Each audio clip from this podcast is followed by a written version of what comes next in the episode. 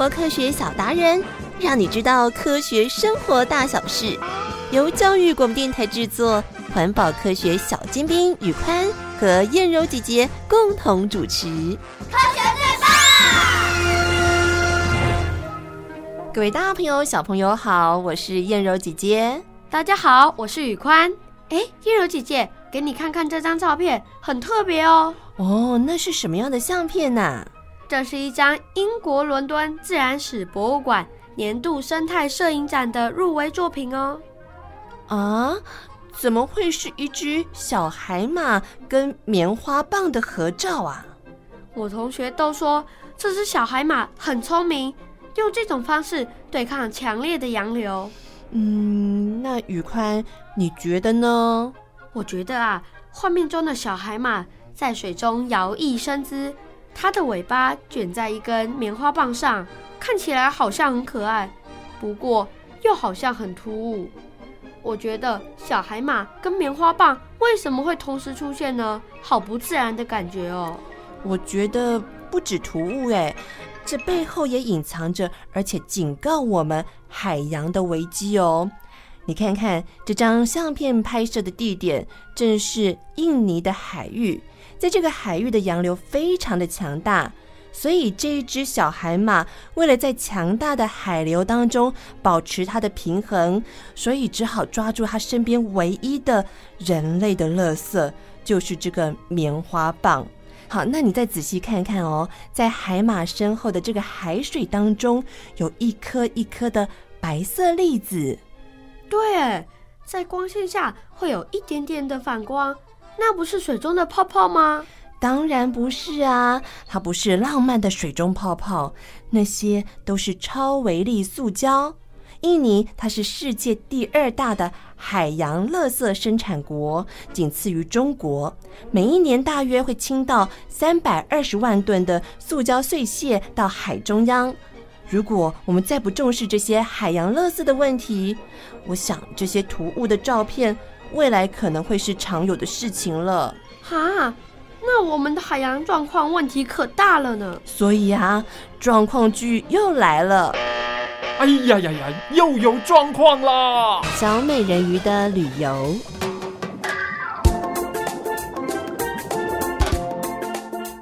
在很深很深的海底，有一座雄伟的城堡，里面住着六位人鱼公主，她们都十分美丽。尤其是最小的公主，她留着金色的长头发，比姐姐们都漂亮。她最喜欢听姐姐们说许多海面上的新鲜事，因此小公主常想着有一天能自己到海面上去看看。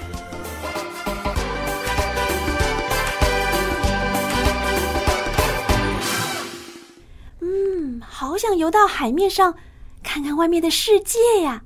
哎，小丑鱼，我听姐姐们描述外面的世界，有美丽的海岸，看见我们这片蓝色的海洋，感觉好好玩哦！哇，美人鱼姐姐，你再多说一点！哎呦，我又没有出去过，怎么多说一点呢？对吼，这样吧，小丑鱼，你先替我把风。让我偷偷上去看一下，回来啊，再给你说说外面的世界。好啊，美人鱼姐姐，你要小心哦。好好哦，拜拜喽，拜拜。我的第一站，嗯，先到南非的海岸边好了。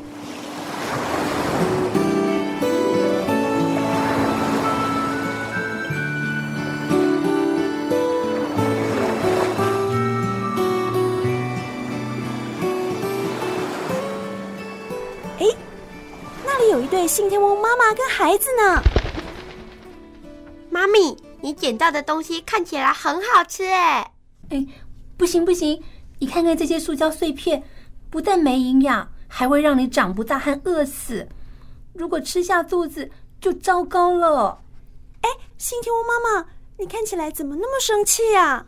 哼，我经常飞到几百公里外的海面找食物。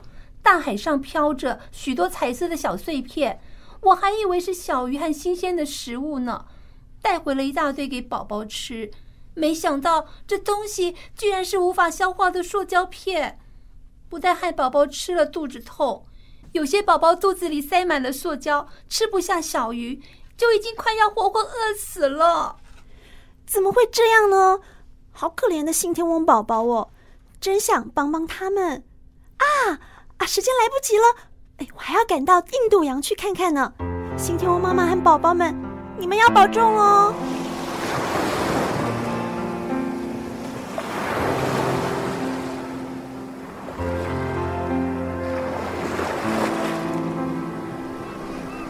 咦，这里是哦，印度洋上的一个小岛。哎，那里有海龟爷爷跟小孙子耶。爷爷，我肚子饿，我们去吃水母，水母好好吃哦。我也要，我也要，我们一起去。好，好，好。不过爷爷要提醒你们哦，你们有没有发现呢？最近海里经常有怪东西飘来飘去，很像半透明的水母啊。有啊。那不就是水母啊？呃，不是，不是，不是，你们可要看清楚，那是塑胶袋，绝对不可以吃哦。塑胶袋？哎，好几次啊，我海龟爷爷也都差一点把塑胶袋当做水母吃了下去。听说，塑胶袋存放五百年也不会坏。更不能被消化，哎，你们一定要记住，吃东西前要看清楚，知道吗？知道。伤脑筋哎，水母啊，跟塑胶袋都是半透明的，在海里飘来飘去。哎呀，这叫海龟爷爷和小海龟们真的很难分辨呢。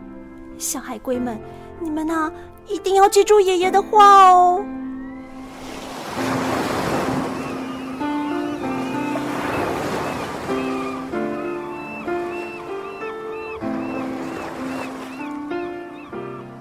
最后一站啦！哎，我到更远的南极洲看看吧。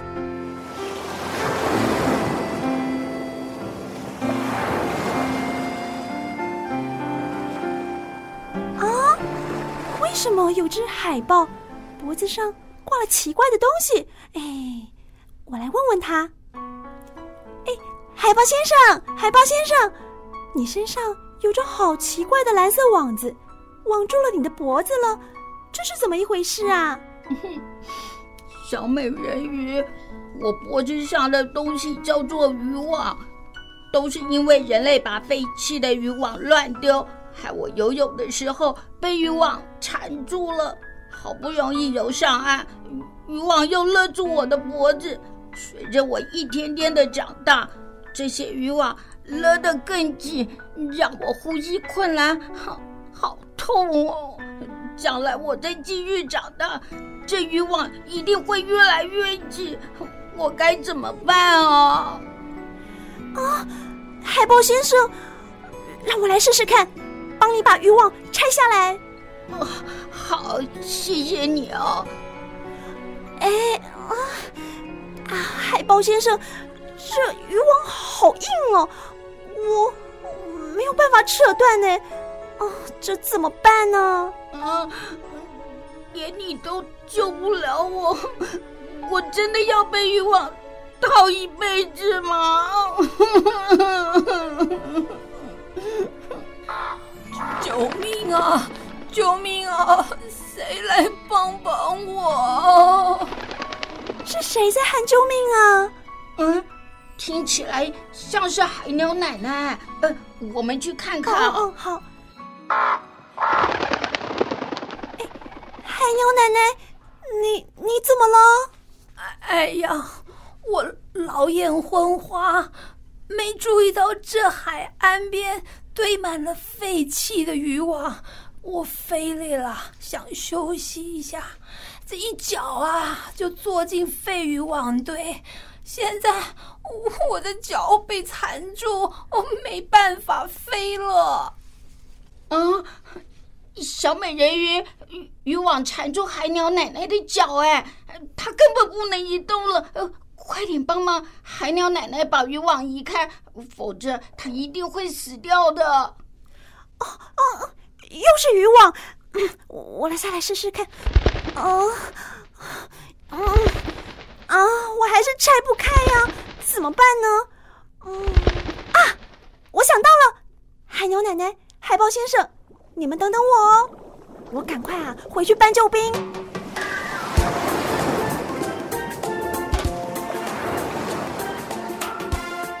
美人鱼姐姐，你回来了，但是父王也发现你偷偷跑出去玩了。小丑鱼，外面世界已经不一样了。哎，父王，我们要赶紧去救海豹跟海鸟奶奶耶！他们被渔网缠住，没办法动了。哦，怎么会这样？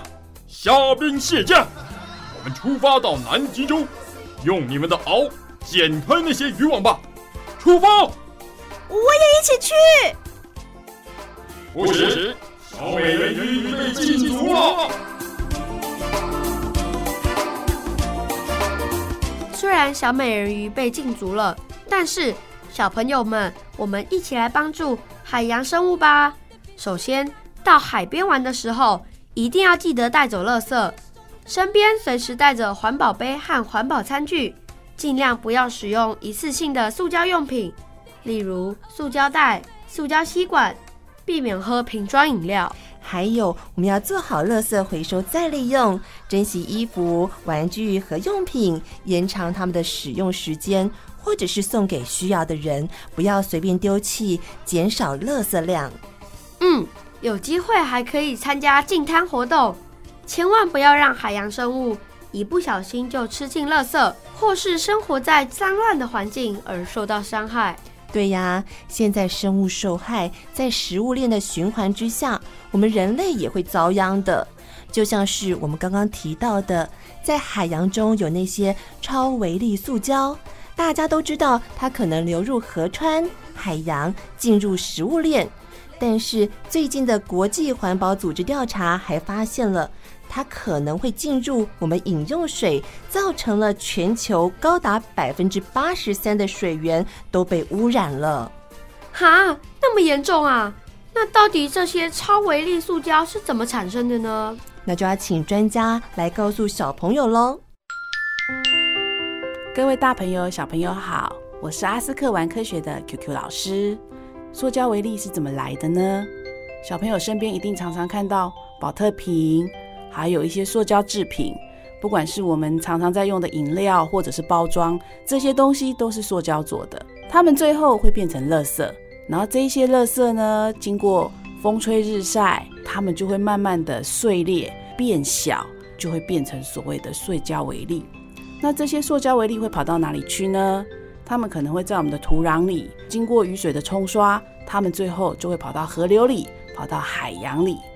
那么跑到海洋里以后呢？因为它很微小，因为它很细碎，所以很多的海洋生物就会搞不清楚，会以为它可能是鱼卵，以为它可能是浮游生物，把它吃到肚子里面去。那它们吃到肚子里里面以后呢？我们人类又把这一些鱼类捕捉起来，然后吃到我们人类的肚子里。所以这一些塑胶微粒有可能透过这样的方式跑到我们人类的身体里。那还有这一些塑胶微粒，因为它非常非常的细小，我们一般的过滤方式就是我们要把水净化，然后把这些水引到我们的家里变成自来水。这样子的净化过程中，我们的滤网没有办法过滤，它还是会从滤网里面。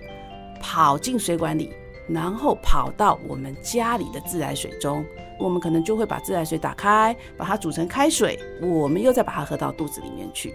这一些塑胶微粒，因为它不会分解，它们在整个的流动过程中，可能就会带着很多的重金属、很多的病菌、很多的细菌，我们也都一起可能把它吃到我们的肚子里面去。那么要怎么样可以消灭这一些可怕的塑胶微粒呢？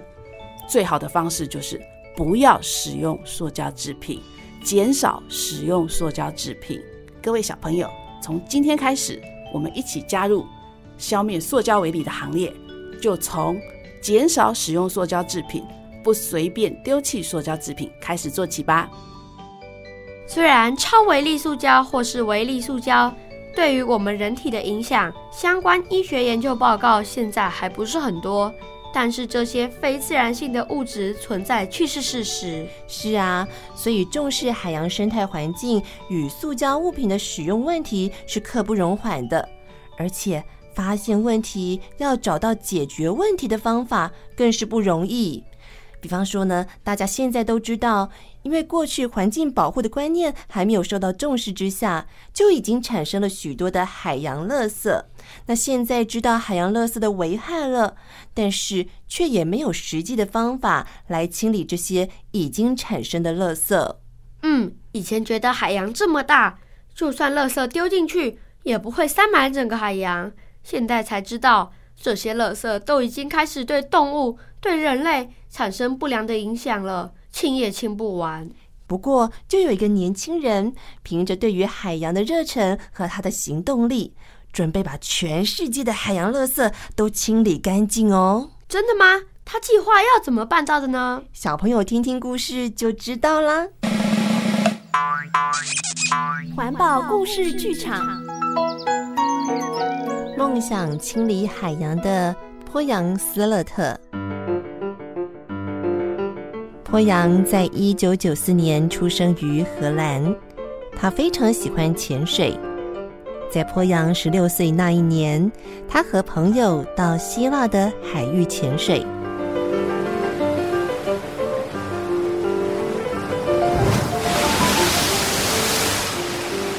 等一下，我们潜到海底。一定可以看到许多美丽的珊瑚。希腊这一带的海底景观真令人期待。是啊，传说中的海天一色希腊海边，哎，顺便可以到海底找找有没有美人鱼。哈哈哈！先到海底的人先找美人鱼。好，来比赛看谁快。波扬，你在看什么呀？你怎么还不下水找美人鱼呢？你看，海边怎么有这么多的垃圾啊？嗯，对耶。哎呀，先不管那么多了啦，潜水去喽！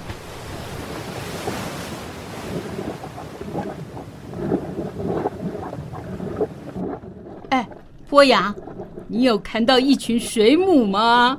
啊？什么水母？我没看见啊。你没看见？有好多颜色、色彩缤纷、大大小小的水母就在我们身边呢。不信，我找一只给你看看。你看，哎，那是塑胶袋啦。海中的塑胶袋竟然比鱼还多。那么多的塑胶袋飘来飘去，你不觉得像一群水母吗？我看呐、啊，大概有一千只吧。其实那里一只水母也没有。原本应该干净清澈的大海充满了垃圾，环境受了严重破坏。看到这样的景象，鄱阳的心里想：这么多的海洋垃圾，完全破坏了海底世界原来应该有的美丽。我需要想办法来清理这些海洋垃圾。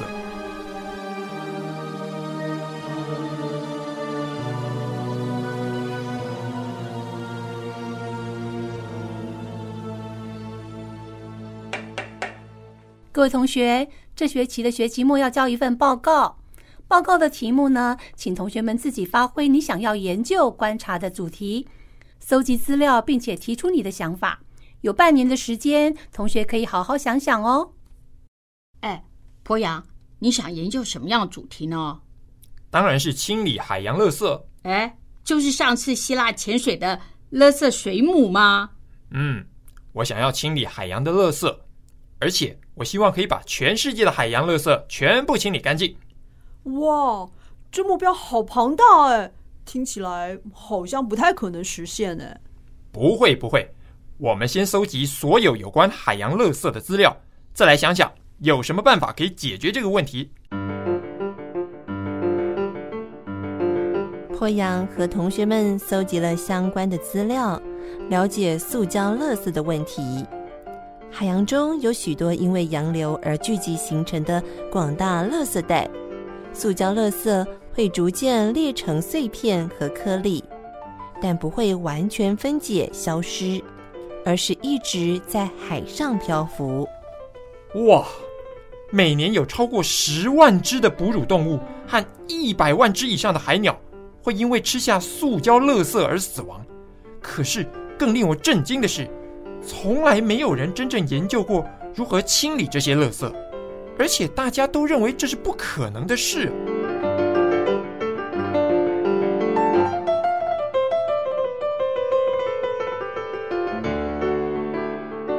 波阳做了一个收集垃圾的装置，把它拖在船的后面，从海中打捞塑胶垃圾研究。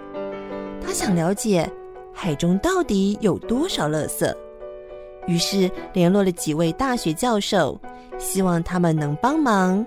这些教授重新估计海中的垃圾量，结果非常惊人。假如一直都不清理的话，依照目前垃圾增加的情况，到了二零二零年，将会有七百二十五万吨的塑胶垃圾。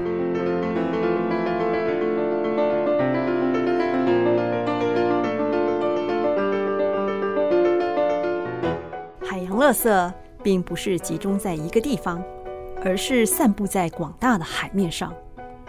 开船出海，用渔网捞起垃圾，需要大笔资金和人力，估计要花七万九千年才能清理干净。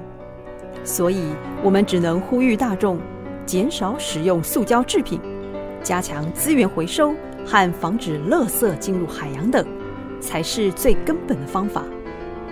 波阳也觉得这些预防工作非常重要，却没有办法解决已经在海中的垃圾问题。嗯，这些预防工作的确很重要，但是这依然没有办法解决已经在海中的垃圾问题。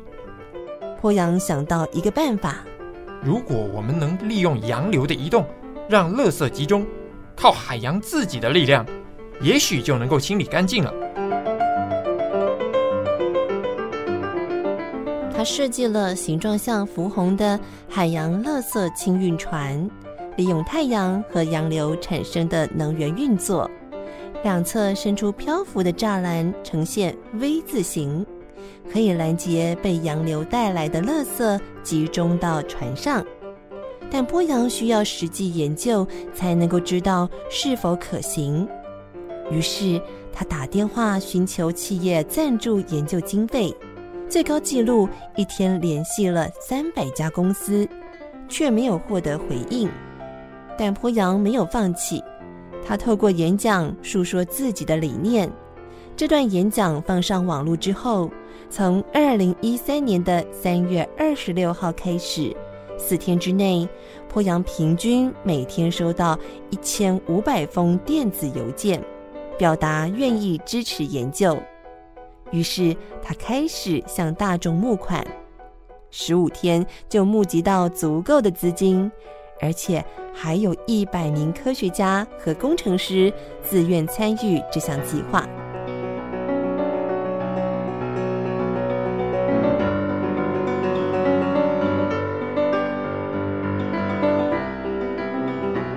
波阳不再独自奋战了，他成立海洋清理基金会。花了一年研究清理垃圾的可行性，内容涵盖工程、海洋和资源回收等等各种领域的相关问题。许多人也会提出质疑：海洋垃圾应该不只是漂浮在海洋上层，有些也会受到海浪的拍打而沉入比较深的水域。那这些垃圾该怎么办呢？就我们的研究数据发现，绝大部分的塑胶垃圾都是漂浮在距离海面三公尺内的范围，下层的塑胶垃圾只是少部分。那你们使用这些漂浮栅栏，难道不会伤害海中的生物吗？我们设计的这些栅栏并不使用任何网子，海中的生物可以顺着洋流从下方通过，不会有被困住的问题。而且，我们也计划将海洋垃圾清运船改为更容易建造的平台。这些塑胶垃圾还可以卖给回收商，和一般废弃塑胶一样，可以转变成石油，或是制造成日用品。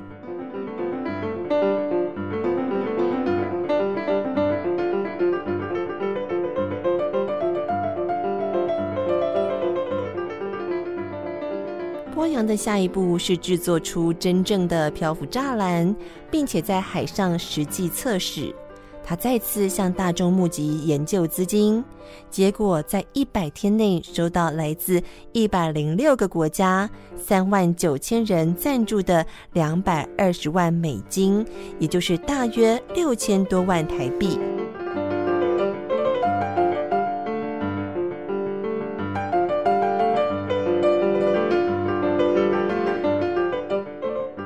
经过多次模型试验之后，二零一六年的六月二十二号，正式在荷兰外海的北海上进行一百公尺长的漂浮栅栏原型测试，同时还有许多研究需要进行。如果一切顺利，将会在二零二零年正式执行，预计十年之内能够清理太平洋一半的垃圾。这个计划在一开始进行的时候，包括波阳自己都不知道是否可行，但他认为这是一件非常重要的事，至少要去尝试。波阳的坚持和努力，让我们知道清理海洋垃圾是有可能的，而这趟旅程只是个开始。希望大家都能尽自己的心力，还给海洋清澈干净的面貌。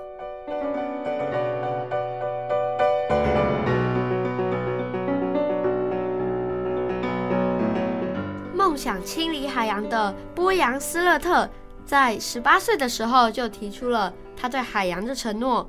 原本大家觉得这个目标庞大的计划听起来好像不可能实现，但他却一步一步的努力完成这个梦想。也希望我们大家可以尽一份心力，还给这些海洋生物一个干净的家园。而且这不是波扬斯勒特的梦想而已哦，它可是我们每一个人的责任呢。嗯。那我也要尽责的做好我环保小尖兵的工作，垃圾减量，做好资源回收。我们大家一起努力吧！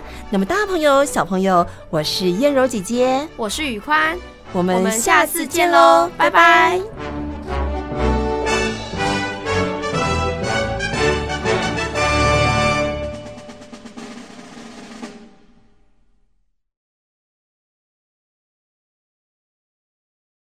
留言给予我们五星好评。想收听更多节目，请到教育电台官网或 Channel Plus 频道收听哦。